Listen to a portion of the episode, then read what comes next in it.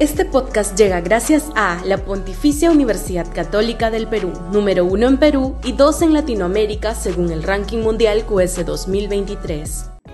Este podcast llega gracias a Grupo Pragda. Desarrollamos negocios para crear flujo de efectivo y patrimonio para nuestros asociados.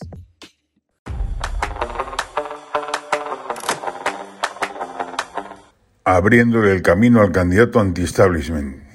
De acuerdo a Ipsos, 83% desaprueba la gestión de Boluarte.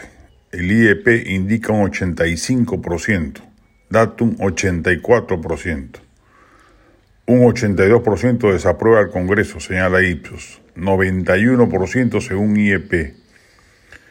¿Qué sentimientos le genera el Perú? Pregunta Ipsos. Las respuestas son pena 37%, decepción 34%, impotencia 28%, frustración 26%, vergüenza 21%, incertidumbre 17%, rabia 17%.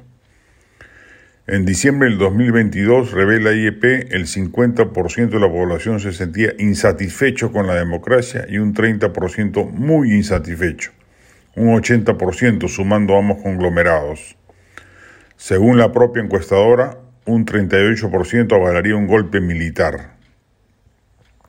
El índice de optimismo-pesimismo que regularmente mide Ipsos nos muestra una sensación de que el Perú está retrocediendo de parte del 65% de la población, un nivel solo superado por el que existía antes de que se capturara a Ismael Guzmán y se resolviera la hiperinflación delirante de Alan 1. Ipsos mide para el latinobarómetro el grado de satisfacción con la democracia. Estamos en la cola, con apenas 8%, mientras que el promedio regional es de 28%. Nos ubicamos peor que Venezuela. Una pregunta para la misma medición que es dinamita. ¿Diría que el país está gobernado para unos cuantos grupos poderosos en su beneficio o que está gobernado para el bien de todo el pueblo? Un 90% de peruanos se inclina por lo primero, encabezando la funesta percepción en la región, solo empatados por Paraguay.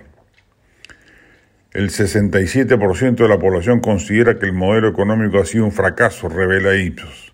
Es verdad que en detalle la gente asocia el modelo económico no al manejo fiscal o monetario, a la libertad de prensa o a la economía de mercado, sino a temas como la salud o la educación pública o la corrupción, pero igual es un indicativo de su opinión del statu quo. En diciembre del 2022, Ipsos preguntó por, cuál candidato votaría uno en las próximas elecciones presidenciales. Encabezando la lista con 18%, Antauro Humala, seguido de Keiko Fujimori con 14%. Preguntada a la ciudadanía por una segunda vuelta entre ambos candidatos, en ella ganaría el excéntrico etnocacerista.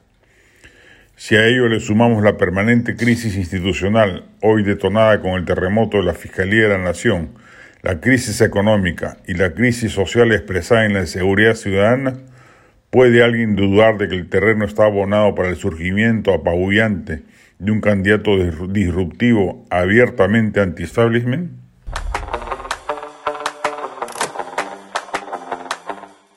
Este podcast llega gracias a la Pontificia Universidad Católica del Perú, número uno en Perú y dos en Latinoamérica según el ranking mundial QS 2023.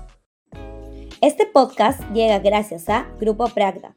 Desarrollamos negocios para crear flujo de efectivo y patrimonio para nuestros asociados.